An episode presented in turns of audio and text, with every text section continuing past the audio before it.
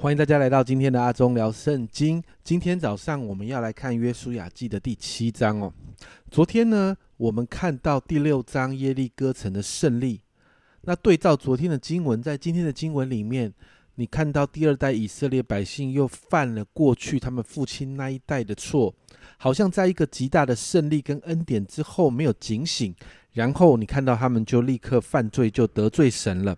你知道进入迦南地前呢？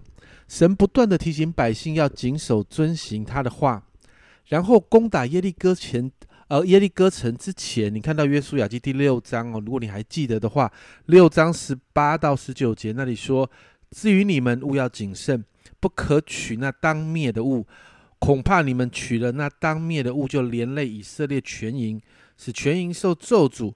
唯有金子、银子和铜铁的器皿，都要归耶和华为圣。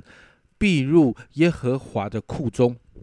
神的吩咐很清楚，但是在约书亚记七章一节这里，这里说到以色列人在当灭的物上犯了罪，因为犹大支派中谢拉的曾孙沙底的孙子加米的儿子雅干取了当灭的物，耶和华的怒气就向以色列人发作。你看到雅干这个人，他不听神的吩咐，自己拿了当灭的物，这当然逃不过神的法眼。因此，在第二场攻取爱城的战役当中，他们被击败了。你知道吗？爱城不是一座大城，它的战力也没有很强。但是以色列百姓除了因为亚干犯罪得罪神这个原因之外，另外一个错误就是神并没有要百姓在这个时间点攻取爱城，但他们自己做了。约书亚记的七章二到五节，这里说到：当下约书亚从耶利哥打发人。啊，往伯特利东边靠近伯艾文的爱城去，吩咐他们说：“你们上去窥探那地。”他们就上去窥探爱城。他们回到约书亚那里，对他说：“众民不必都上去，只要两三千人上去，就能攻取爱城，不不必劳累众民都去，因为那里的人少。”于是民中约有三千人上那里去，竟在爱城人面前逃跑了。爱城的人。击杀了他们三十六人，从门前城门前追赶他们，直到四八零，在下坡击啊杀败他们，众民的心就消化如水。你看到这一段经文里面，包含约书亚在内，他们没有询问神的心意。这一场看起来很容易的战役，他们却失败了。没有错，他们去探啊去窥探那地的时候，爱城真的战力不强。所以他们就觉得啊，因为那里人少，他们心里就骄傲，没有寻求神的心意，直接就过去打。他们以为靠着他们的靠着他们自己的能力打得赢，但从头到尾，他们忘记耶和华才是这个军队的元帅。当然，我们看到经文的后面，当约书亚带领百姓回到神面前寻求的时候，神告诉他们说，有人犯了罪。然后呢，我们在看到整个抽丝剥茧的过程里面，他们在这个过程里面，他们就找到了雅干。我们看一下雅干的说法，在约书亚记七章二十一节这里说到：“我在所夺的财物中看见一件美好的示拿衣服，两百色克勒银子和一条金子重五十色克勒，我就贪爱这些物件，便拿去了。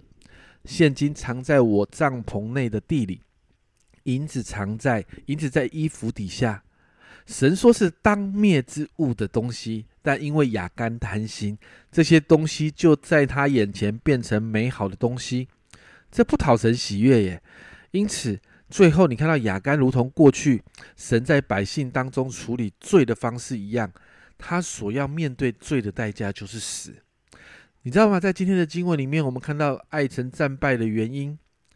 啊，这个夺取爱城战败的原因有两个，一个是约书亚并没有听从神的指示，他按着自己的判断就出兵，约书亚完全忘了神才是这个军队的元帅。第二个，你看到百姓犯罪了，这个罪没有处理，神不会往下一步前进。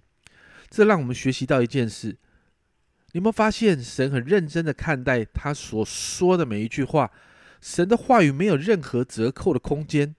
从夏娃吃了分别善恶树的果子到这里，我们看到人所有的失败都是因为没有谨守遵行神的话。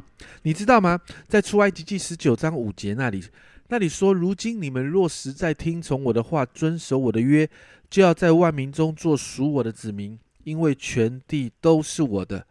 百姓必须紧紧抓住这个原则，因为神是掌管全地的神，神能赐福，神能帮助百姓去得胜。但最重要的是，百姓以及甚至是我们都要学习谨守遵行神话语的法则。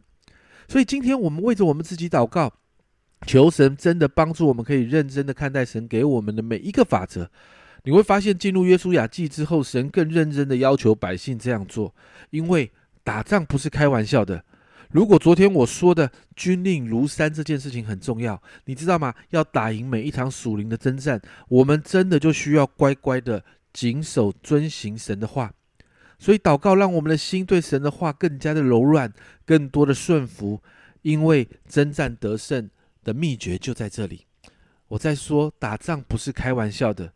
神说军令如山是讲真的，好好遵行神的话。不要忘记，神很认真，我们也要认真一点。这是阿忠聊圣经今天的分享，阿忠聊圣经，我们明天见。